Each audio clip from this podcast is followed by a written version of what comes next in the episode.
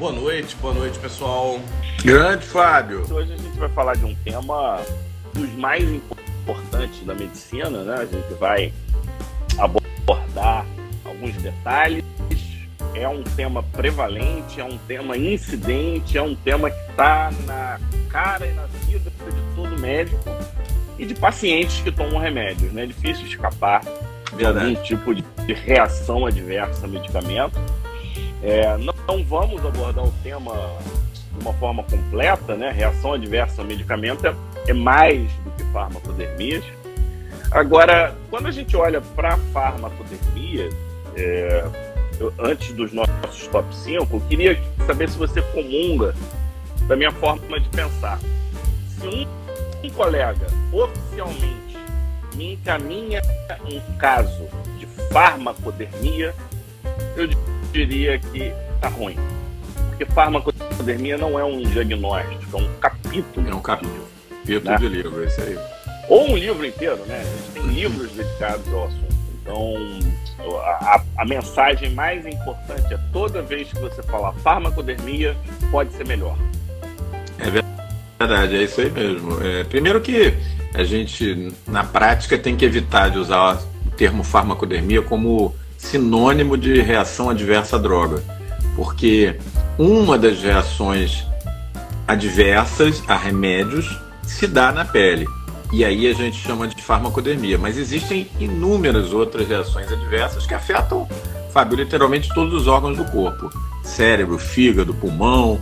E obviamente a gente não pode usar farmacodermia. Então, as lesões de pele, que frequentemente não estão só na pele, afetam também órgãos internos, é que a gente chama de farmacodermias. Então, o nome, vamos dizer assim, mais técnico seria reações adversas a medicamentos, a drogas. Né? Drogas aí, gente, não é no sentido de drogas ilícitas, não, também, tá? Inclui. Tá falando de medicamentos. Mas não, não Inclui. Apenas, né? Mas a gente está falando de drogas do dia a dia. E aí é importante, nós temos aqui é, colegas médicos e tem pessoas que não são médicas.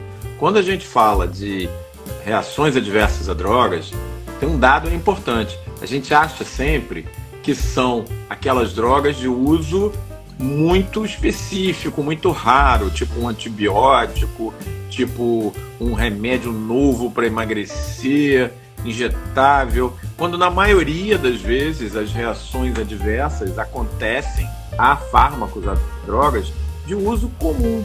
A gente vai ver isso. As causas mais comuns de reações adversas são de remédios que a gente usa mais, e não daqueles que a gente usa uma vez na vida, né? Então, remédios como a dipirona, a novalgina, né? Os anti-inflamatórios, a gente vai falar um pouco sobre isso. Até, é, até são a causa mais comum. genéricos, né? Doril da vida, essas é. coisas aqui, ó. É, exatamente. Só vai, vai complementando. Eu acho que um outro disclaimer que a gente precisa trazer aqui, quando a gente fala de farmacodemia, muitas vezes a gente está imagina ou associa a fenômenos imunológicos e também não necessariamente. Não, Você pode ter reações adversas a drogas como fazendo parte do efeito, como relacionados a metabolismo, e isso também na pele pode ser um efeito direto, né? Então, é... com esses dois disclaimers na mão, a gente pode sim, dentro do capítulo de reações adversas à droga, fechar nos, nas manifestações cutâneas. E dentro das manifestações cutâneas, a gente pode sim fechar dentro das reações imunológicas. Esse tipo de clareza, se não existir, Omar, fica confuso até na comunicação entre os é, colegas. E, e, inclusive, pessoal, é, o tema reações adversas a drogas, nós vamos começar lá no nosso curso de imunologia da UFRJ no mês que vem, agora em setembro. Ele é dado em três aulas, três aulas, que completam uma manhã inteira cada uma delas. Primeiro a gente vê as reações envolvidas na farmacodemia, etiopatogenia, que a gente chama, né? São as causas imunológicas, não imunológicas. Depois a gente vê numa segunda aula as manifestações clínicas. E a gente ainda tem uma terceira aula de um assunto fascinante, Fábio, que é tratamento de de reações adversas, farmacodermias e de sensibilização.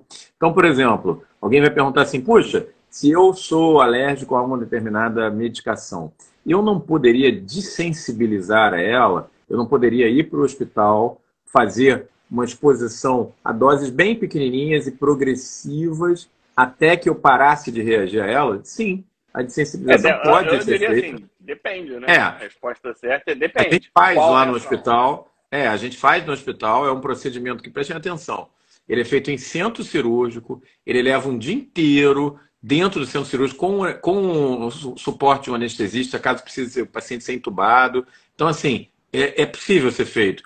Mas basicamente isso é feito em hospital universitário. Ah, isso não é feito. o que eu quero dizer é que não é para qualquer reação. Não é para qualquer reação, exatamente. Então você precisa dar o diagnóstico do mecanismo imunológico Preciso.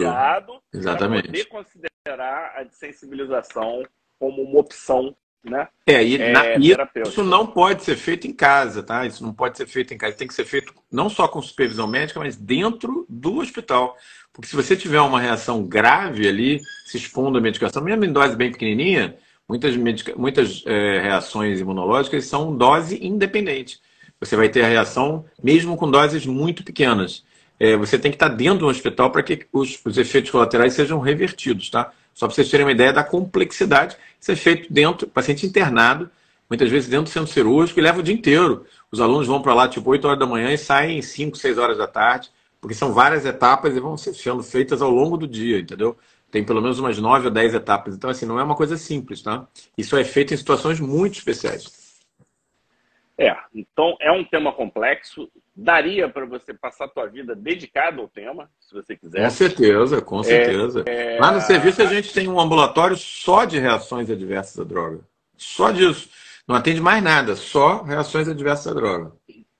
E o interessante é que com a vinda dos imunobiológicos, existe hoje uma terceira categoria de reações adversas, que são as reações relacionadas aos imunobiológicos que também não vamos abordar hoje aqui. Então, Verdade. a gente passou um, diria assim, um painel, né? Um, uma visão geral do tema. E em cima desse painel geral, dessa visão Vamos mais holística, eu queria no nosso top 5 de hoje fazer a seguinte pergunta. É, quando a gente fala de epidemias, a gente pensa em doenças infecciosas. Só que com, na defesa das doenças infecciosas, nós começamos com os antibióticos, aprendemos a controlar a dor, e aí hoje a quantidade de medicamentos prescritas e utilizados, e eu não estou entrando no mérito se bem prescritas, se bem utilizadas, mas que saem, ou que pelo menos entram na boca dos nossos pacientes, é um absurdo, é gigantesca. Isso aí. E aí eu queria te perguntar, epidemia de reações adversas a drogas ou epidemia de farmacodermias no século XXI. Isso é possível? Isso é real? Ou isso é imaginação do pele digital? Então, Fábio, hoje um dos grandes desafios dentro da vida hospitalar e também da, da vida médica de consultório é a questão das reações adversas a drogas. Ou seja, imagina, você vai tratar o seu paciente, você vai medicar o seu paciente com uma determinada intenção e você causa um é, efeito colateral desagradável que pode ser muito grave, como, por exemplo, as farmacodermias. É, existem dados mostrando que no total de prescrições ambulatoriais, estamos falando aí de você ir ao médico e ele te prescrever, você vai no hospital e você tem uma prescrição de ambulatório, 8% das prescrições, no total de prescrições, evolui em algum momento para uma reação adversa à droga. 8% é muito. E quando você pensa na população internada, pessoal, o paciente está internado no hospital e está tomando medicação não necessariamente venosa, não necessariamente injetável, mas oral mesmo. Mas para quadros mais graves, normalmente quem vai internar muitas vezes tem várias doenças, né, que a gente chama de comorbidades. Então o paciente é hipertenso, é diabético, é obeso, tem uma doença de pele, tem psoríase, tem não sei o quê, a chance de reação adversa à droga bate em 14%, segundo algumas publicações internacionais. Então, isso é uma epidemia.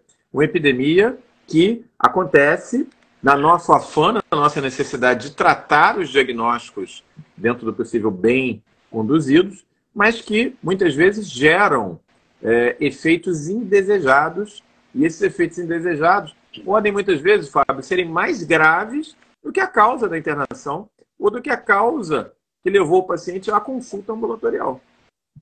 É, veja bem, a gente está falando de casos diagnosticados, né? É. Numa enfermaria de seis pessoas, um vai ter farmacodermia. É.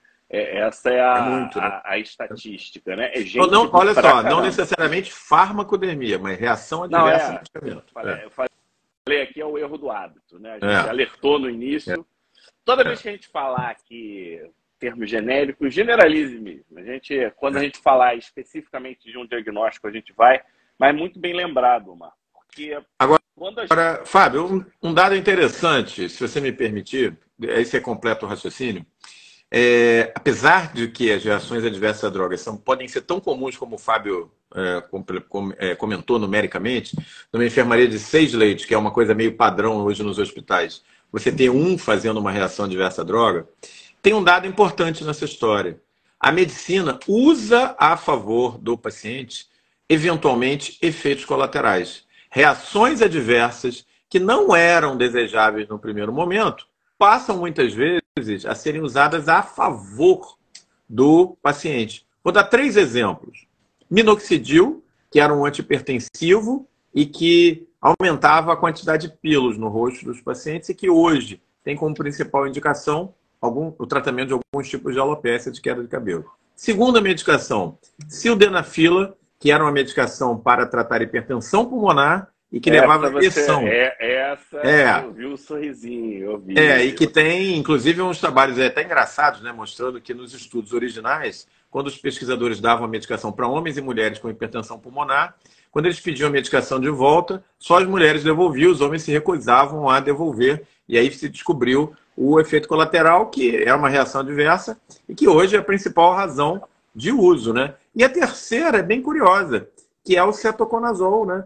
Porque o cetoconazol é utilizado, ele normalmente trata as micoses, mas ele interfere na, na, no metabolismo do fígado. E às vezes, em situações especiais, a gente pode associar um determinado remédio a uma dose baixa de cetoconazol para fazer com que aquele remédio, sem que você aumente a dose, entregue um melhor resultado em determinadas circunstâncias. Então, assim, são exemplos, e existem muitos outros exemplos, de efeitos adversos Não, que são cooptados. Cetoconazol, é. dose alta é usado em síndrome de Cushing, por exemplo, para bloquear o eixo do ACTH.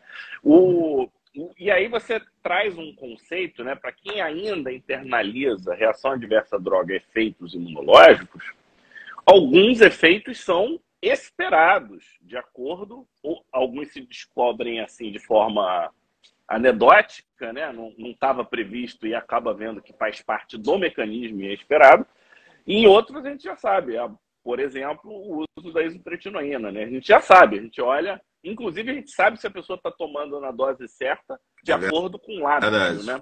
É verdade. Você olha e lábio você fala, se está tomando ou não está tomando. Então, você... E mais recentemente, né? A face de Ozempic, bumbum de Ozempic, por aí vai, né?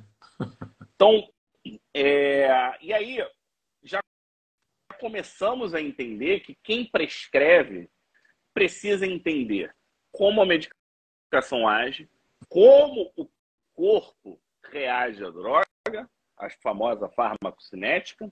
A gente precisa saber como a medicação reage ao corpo, a famosa farmacodinâmica, precisamos entender de interações medicamentosas e entender nos contextos de comorbidades ou de situações especiais como gestação. Então, tendo tudo isso em mente, o nível de complexidade, a quantidade de medicação que existe, eu venho para o nosso top 4 que vem. Porque, sim, para o nosso tempero ficar completo, existem reações relacionadas que a gente não tem a menor ideia de como acontecem. Que são as famosas reações iatrogênicas, é assim que a gente fala, ou seja, não é, não é previsível, não tem a ver com dose, não, não tem nada que o médico ou o paciente pudessem ter feito que evitasse aquela reação. É, é basicamente um, uma moeda que se joga para cima e pode ser que você venha ter ou não a reação. E aí eu venho a pergunta do top 4. Quando diferenciar uma reação iatrogênica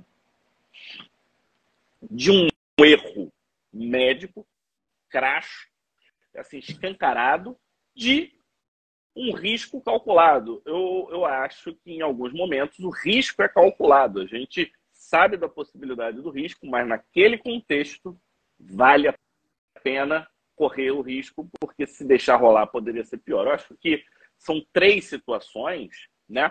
E, e aí eu vou até. A gente tem no nosso Dermato Expert um bloco todo do diagnóstico, e uma das aulas é sobre erro médico, tá?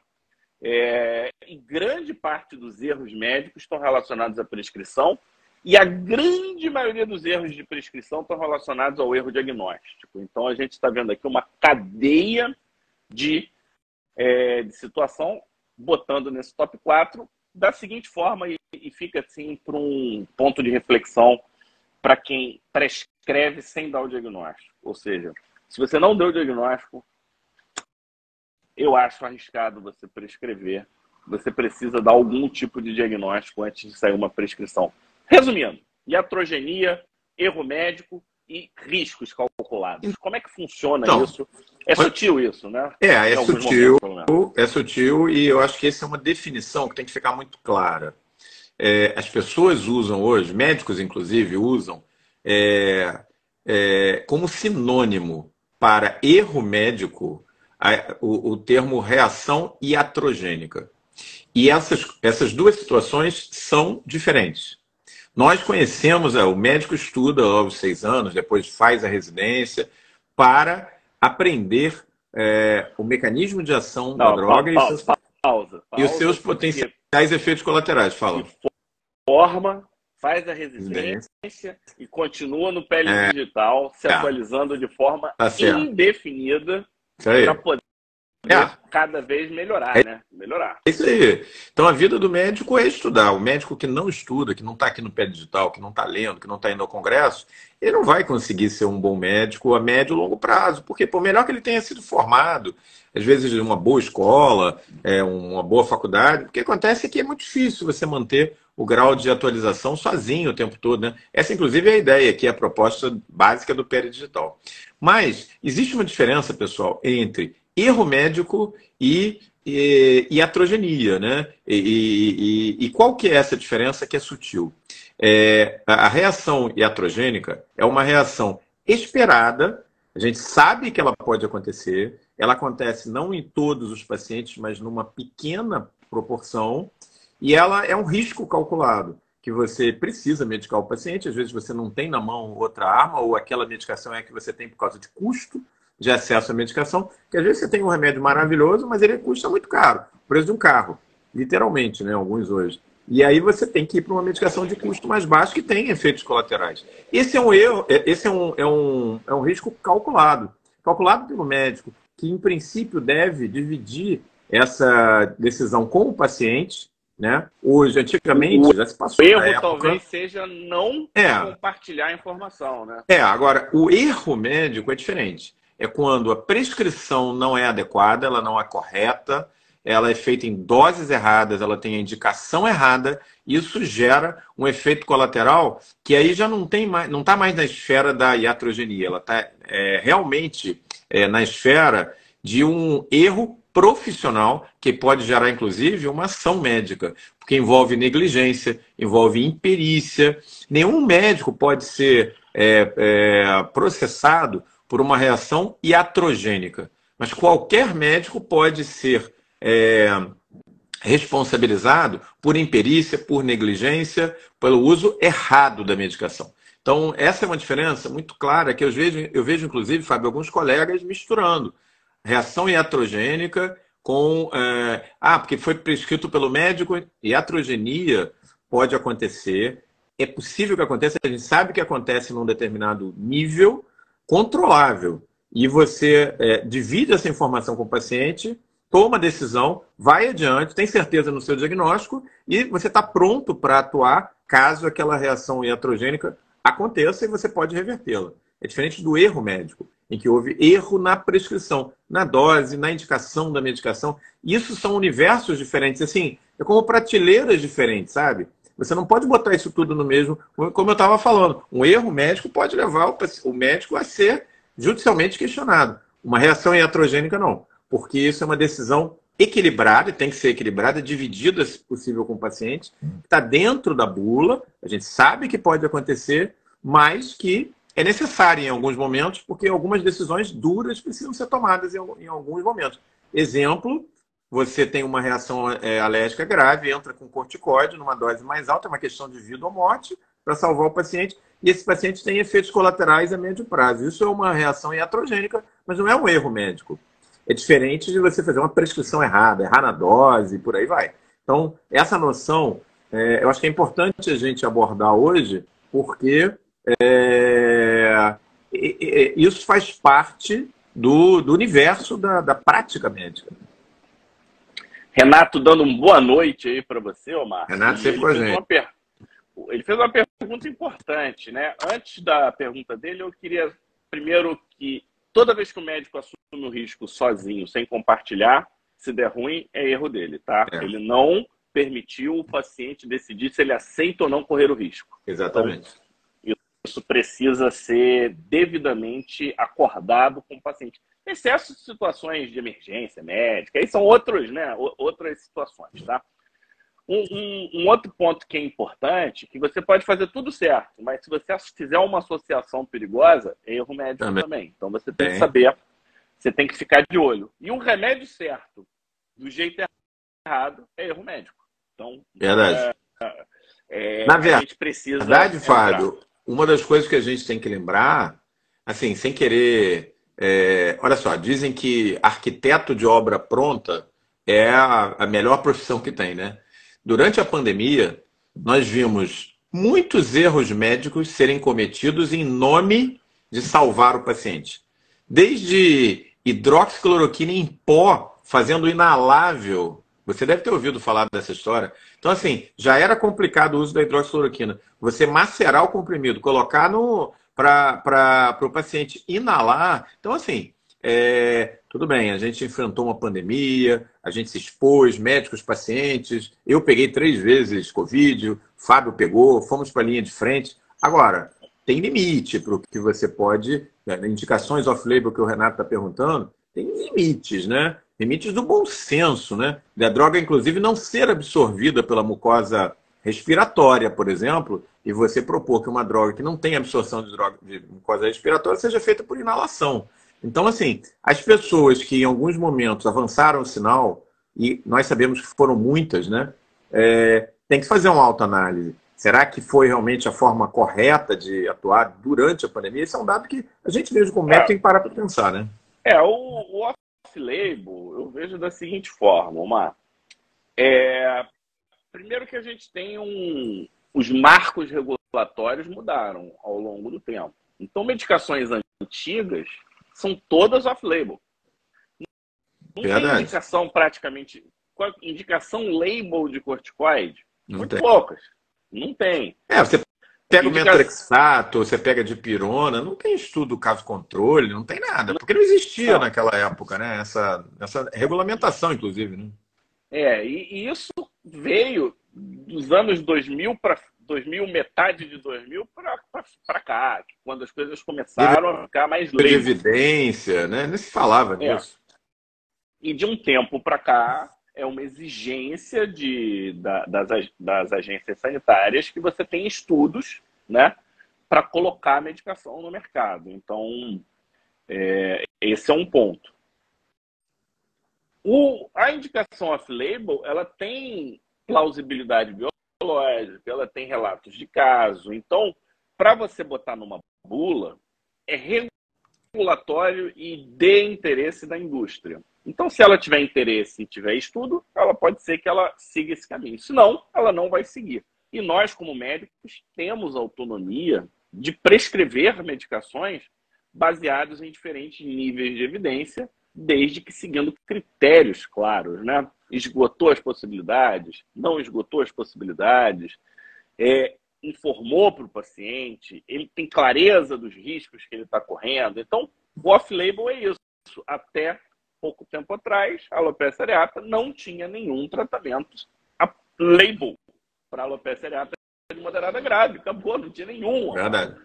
Assim como dermatite atópica, até pouco tempo atrás, nada era label, era tudo não tinha. label. Metrexato não era, ciclosporina não era, não tinha as medicações novas, não tinha nada, nada, na verdade. O, o, que, me, o que me deixa preocupado no off-label, Omar, é o, é o papagaio do pirata. Papagaio do pirata é que é o problema do off-label, né? O cara ouve cantar que se usar vai funcionar. É, dependendo da fonte, tudo bem. Dependendo da fonte, você está correndo riscos. Então, é, a pergunta é: toda vez que você prescreve off-label, você estuda a medicação? Com certeza. Estuda a medicação, é a mecanismo de ação, compartilho com o paciente que é uma indicação fora de bula, é um risco calculado, explico para ele os riscos envolvidos, se tem exames laboratoriais que precisam ser colhidos, ele já sai com a prescrição a solicitação do exame, com a data marcada, onde que ele tem que colher o exame, se tem que acompanhar a função renal, é a função renal, se é a função hepática, é a função hepática, e é assim que precisa ser feito. Hoje mesmo eu fiz prescrição off-label no consultório, tive um ah. caso de, é, é, de eritema no lar centrífugo, que eu iniciei o inibidor de JAK. É, é uma indicação fora de bula, fiz o levantamento bibliográfico, não tem nenhum caso publicado, paciente com muita lesão, é, falei com ela sobre os riscos envolvidos, baixos, potencialmente. Falei que valia a pena, na minha opinião, se ela concordasse, ela concordou. A gente fez o exame, fotografei, saiu com o pedido de exame e vamos seguir para ver o que, que, vai acontecer. Vamos avaliar em 30 dias e ver, entendeu? Então, isso é, é a rotina do médico, na verdade. É, não só do dermatologista, mas isso tem que ser feito com clareza, com transparência, com participação do médico, aquela, é, do paciente. Aquela época que o médico era o dono da, sozinho da cocada, chegava, ah, meu filho, você vai lá para cá, toma esse remédio aí, não enche meu saco não, volta aí daqui a um mês e a gente vai ver o que, que deu. Isso não pode mais ser feito dessa maneira, justamente, principalmente por causa das reações adversas a medicamentos que nós estamos falando, que chegam a 14% dos internados e 8% das prescrições ambulatoriais. É, a Miriam está comentando do corticoide. Segunda-feira agora, a gente vai ter né, uma, uma aula de corticoide, né?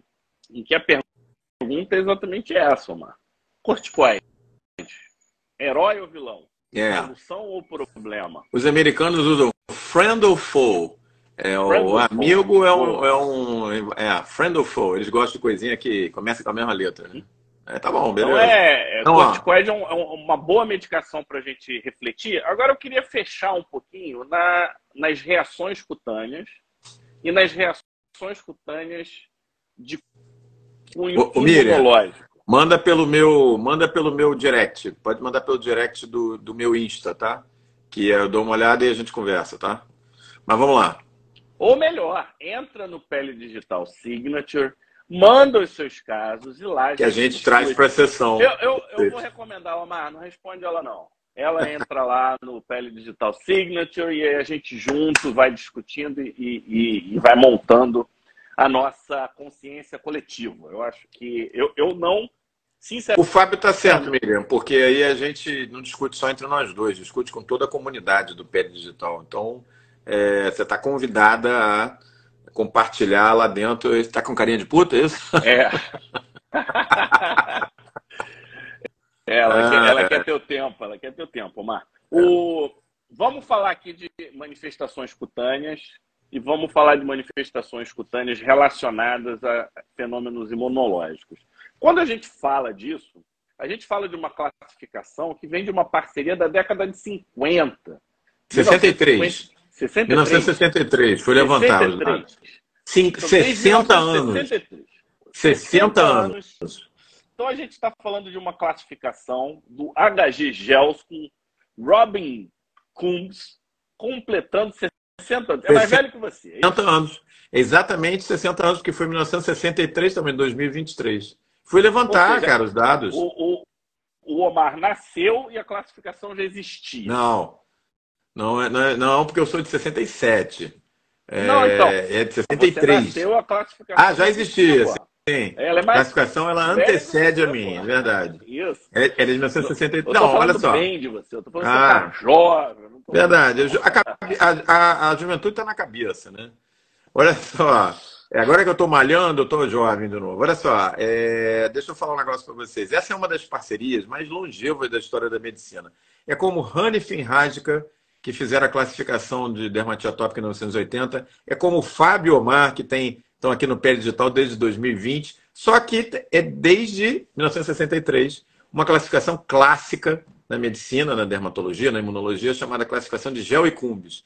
E aí eu fui dar uma pesquisada. Eles eram, é, o, o, gel era americano, o cumbis era um imunologista britânico. Eles uniram Beleza. forças para a classificação. Ele também é o responsável pelo teste de cumbis, né, para anemia, anemia hemolítica.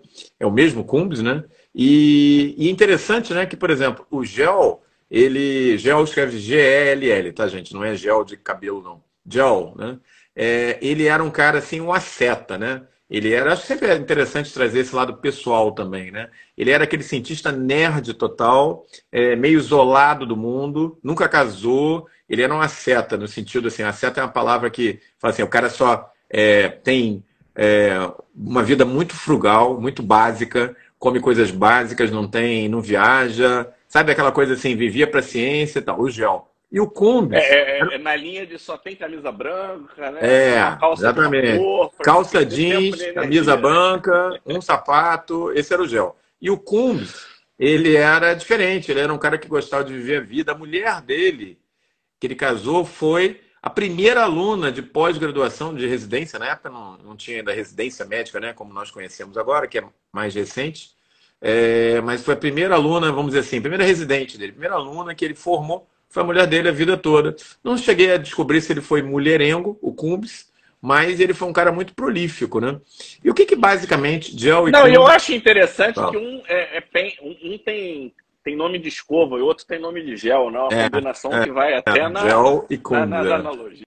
Essa foi um, esse foi um comentário infame do Fábio que vai entrar para os anais aqui do Pé Digital, mas é verdade. Se o Matheusito tivesse aqui, ele estava rindo. Ele estava apoiando. É.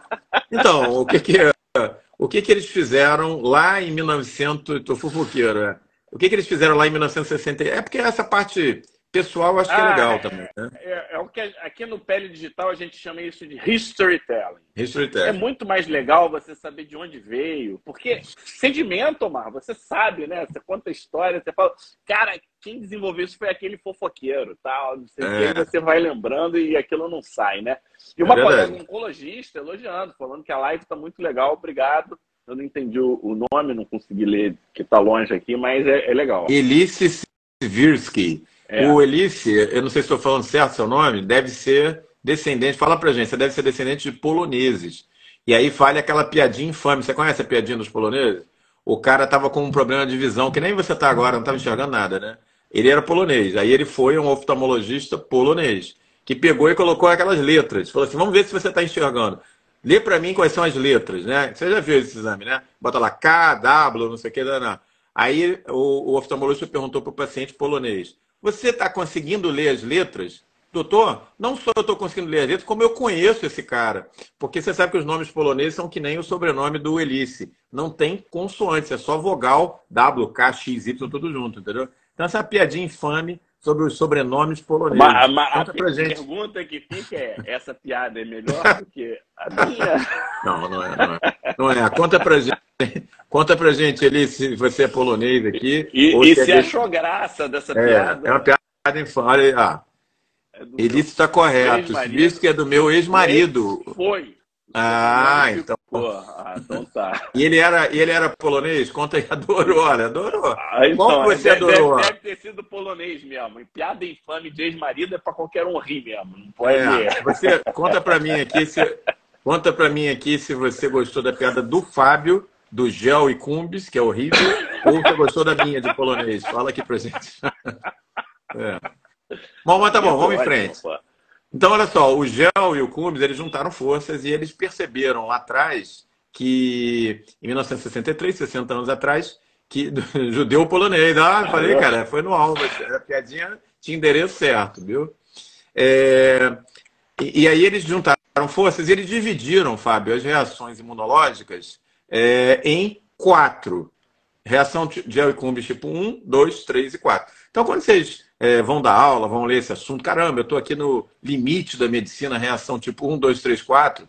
Essas reações têm 60 anos, pessoal, de descritas, sendo que elas se dividem da seguinte maneira: a reação tipo 1, 2 e 3, todas são relacionadas a anticorpos. Portanto, como vocês acompanham a gente aqui no Imuno Expert, reações humorais, de imunidade humoral. E a reação tipo 4, todas as reações de imunidade celular ficaram no tipo 4. Então, recapitulando, 4, sendo que a 1, a 2 e a 3 são de imunidade humoral, anticorpos, e a quarta forma de reação, imunidade celular. Essa foi a descrição original de 60 anos atrás. Não sei se vocês sabiam, tem gente que não está atualizada, que continua achando que a classificação original de gel e cumbis é essa, ponto, acabou, e nada é, ela so... 60 anos depois. Ela sofreu adaptações, né? Porque algumas descobertas do sistema imune foram depois da classificação. Muito depois. Alguns componentes, né? Olha só, e, isso é interessante. A IgE, a, a IgE, que é o marcador laboratorial da reação tipo 1 ou anafilática, ela é de 1967, do ano que eu nasci. Essa tem a minha idade. IgE foi descrita em 67. A classificação de Joy-Cumbis é de 63. Então, se você é médico e está achando que está arrasando, porque sabe os quatro tipos de reação de Joy-Cumbis, meu amigo, você está precisando fazer Não, um Imuno Expert. O, porque o, isso já tem 60 anos. O sistema complemento também, né? O detalhe mais do sistema complemento é mais recente. E aí fica um convite.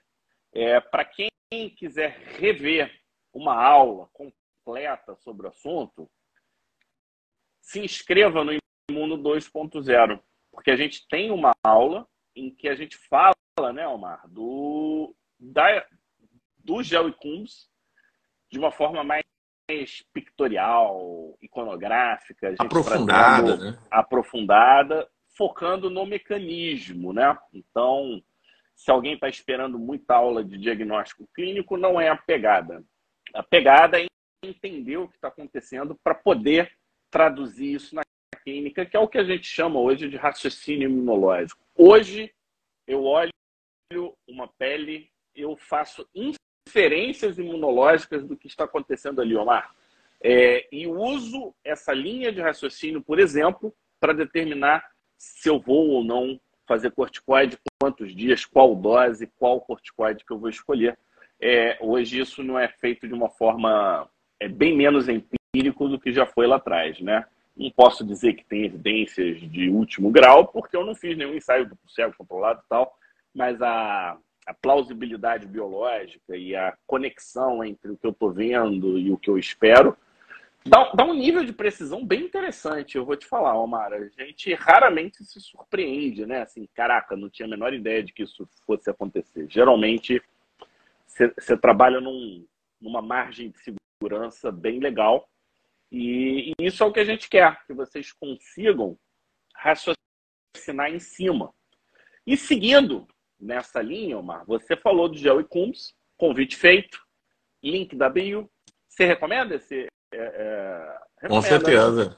Com certeza, isso é a base da imunologia. Mas, pessoal, recomendo isso e muito mais, que está lá no Imuno Expert, porque como eu estava é, reforçando, Fábio, essa classificação tem 60 anos. Não dá para a gente, em 2023, tratar como novidade uma, uma classificação que é de 1963. Agora, Isso é clássico, mas não é atualizado. Um convite, vou fazer um convite, convites inversos aqui. Se você já sabe imuno, não faça o curso, porque você não precisa, tá bom? Tá bom. Eu vou te falar que a gente tem estudado pra caramba imunologia esses tempos e, e de uma forma bem direcionada para o clínico, que eu acho que essa é uma outra um outro diferencial. E nessa linha, porque eu vou te falar, porque as pessoas veem classificação, classificação, a classificação de gel em por que, que, na minha opinião, ela dura tanto? Por que, que a gente foi, ela foi sendo readaptada? Porque ela tem fundamentação prática. Você identificar qual é o tipo de reação, você pode dizer se dessensibiliza ou não dessensibiliza, se antistamínico cabe, se não cabe antistamínico, se você vai fazer corticoide ou não vai fazer corticoide, se serve ou não serve plasmaférese. Isso tudo por essa simples classificação, ou seja, ela tem um objetivo. E a gente pode, inclusive, inferir qual é a classificação. Só que isso ficou relativamente simples no 1, 2, 3. Verdade. Tipo, é. 4. É. O que, que acontece? Em 1963, Fábio, já então, se top tinha... 2, oficializando o top 2. Top 2. Vamos, vamos falar um pouco mais sobre o tipo 4. Vamos lá. Então, em 1963, já se, existe, já se conhecia, em torno de, dos anos 60, já se conhecia bastante sobre os anticorpos, lembrando que existem anticorpos tipo IgG, IgM, IgA, IgE e IgD, basicamente esses cinco. Mas ainda se conhecia pouco de imunidade celular. Então, por isso que a classificação original do GeoIcumbis de 63, ela pega a parte de imunidade humoral e quebra em três. E tem que ser mesmo quebradas em três. Isso não foi desafiado, não. Essas três continuam lá. É... Mas o que se sabia de imunidade celular, na época, era pouco. Então, ela juntou tudo na imunidade tipo 4 de GeoIcumbis. Só que os anos seguintes, né, principalmente a partir dos anos 90, foram desenrolar um desenvolvimento gigante da imunidade celular, em detrimento até em muitos pontos da humoral. Por que isso, Fábio? Por causa do HIV. Porque o HIV era uma imunodeficiência adquirida que afetava primordialmente a imunidade celular. Então, o estudo do HIV foi aquele booster, aquele, aquele é, foguete ligado ali na bunda vamos dizer, dos pesquisadores de imunidade celular. E a imunidade moral, é, ela ficou um pouco para trás. Então, o que, que a gente começou a perceber mais recentemente, uns cinco anos atrás? Que não dava mais para você usar a classificação de geoicumbis como ela era originalmente, 1, 2, 3 e 4. Que essa forma, subforma 4, ela tinha que ser repensada, subdividida. É, e aí, isso aconteceu já nos anos 2000, e ela foi subdividida em subtipo 4A, B, C e D. E aí a gente começou a ver a, as farmacodemias e as reações adversas a drogas, que é a razão da nossa live de hoje, de uma maneira muito mais rica. Porque a gente começou a entender que não é tudo a mesma coisa. Que uma AGEP, uma pustulose generalizada exantemática, tem uma fisiopatologia diferente da é, doença de Steven Johnson, por exemplo, e por sua vez diferente de um de uma, de, um, de uma dermatite de contato. Isso é um conhecimento mais recente, tá? Por que, que imuno é fantástico, Omar? Por causa da dualidade. E a dualidade celular-moral, ela vem do nascimento de imuno. Enquanto Ehrlich estava lá explorando os anticorpos, o russo, que eu esqueci o nome, Rentinkov, Rentinkov, não sei o quê, ele estava estudando... Metnikov. Ele estava estudando os macrófagos. Então, já tem essa dualidade do nascimento da imunologia e ela persiste até os dias de hoje. Só que isso tem induzido o erro de muitos. Porque a grande dualidade do sistema imune não é o celular moral. É qual? Você fala aqui, eu acho que você. É, a, gra a grande dualidade é entre a imunidade inata e adquirida. No primeiro momento, toda a pesquisa estava em cima dessa diferença, imunidade inata e adquirida. O Metnikov, o Ehrlich, eles estudavam a imunidade inata. Depois se descobriu que existia uma imunidade adquirida, e aí depois, mais para frente, já nos anos 50, 60, é que se viu que tinha o braço de anticorpos, o moral, e o braço celular. E o desenvolvimento da imunidade celular é a partir do HIV, a partir do surgimento da AIDS, em que você realmente fala: caramba, nossos pacientes estão morrendo, é uma falha de imunidade celular, ele continua produzindo anticorpos, pelo contrário, ele produz anticorpos num nível absurdamente avassalador. Né? Os pacientes HIV positivo, você lembra disso? Faziam títulos de VDRL de 1 para 3 mil, 4 mil, 5 mil, quando a gente dificilmente vê mais do que 1 para 256. Não, é, eram tão altos que vinham negativo, né? Negativo. Famoso, é, é... Falso, é um falso negativo, né? Um, um, uh, e, e aí é que houve o desenvolvimento mesmo. Então, o que, que aconteceu? Já mais recente, se você ainda não está atualizado, se atualiza aqui com a gente. A reação tipo 4 de gel e cumbis hoje, ela é subdividida em 4A, B, C e D. E o 4A, o 4A... Suspense e Vamos. quem tiver interesse, se inscreva no Imuno 2.0, que lá a gente vai dizer qual que é o 4A, qual que é o 4B, B, qual C e D, até porque eu acho não é didático, né? a gente ficar entrando é. nesses detalhes, não, não vai lembrar. É, esse aí tem que dar uma paradinha, é, se inscreve no Imundo 2.0, fica de olho lá, vai valer a pena. Tá muito, os slides estão muito bonitos e estão muito didáticos. E sempre lembrando que a pegada é, primeiro de todos, é refrescar e, e trazer um interesse, ou seja, a história da imunologia é uma história muito linda. E, e por que, que a gente não sabia de tantas coisas? Porque os métodos eles permitiam apenas avaliação sérica. As metodologias teciduais, elas vieram, elas são muito mais recentes, é anos de 2000 para cá que você consegue começar a marcar. E, e, mais recente agora é que você está tendo Citometria acesso, de fluxo. Né? E... É. Não, não vamos longe, né, Fábio? Durante a pandemia, em 2020 e 2021, todo mundo falava de anticorpos neutralizantes, você deve lembrar disso. Quando começou a vacina, né? Todo mundo falava, ah, porque eu quero dosar de corpo neutralizante. Gente, a imunidade para vírus é basicamente celular e não humoral. Por que, que se fazia dosagem de anticorpo neutralizante? Porque era o que tinha à mão, era mais barato, era mais acessível. Você fazia citometria de fluxo, você vê se você tem linfócito reagindo ao vírus, dá para fazer e é muito mais fidedigno, mas é muito mais caro e não está disponível. Até hoje não está, né? É, é e o, o que a gente fazia, na verdade, era uma correlação indireta, né? Então a gente fazia correlações indiretas e a partir dessa correlação indireta calculava-se o nível ideal Exatamente. de anticorpos tipo assim, se subiu a imunidade moral, deve ter subido a celular na mesma proporção.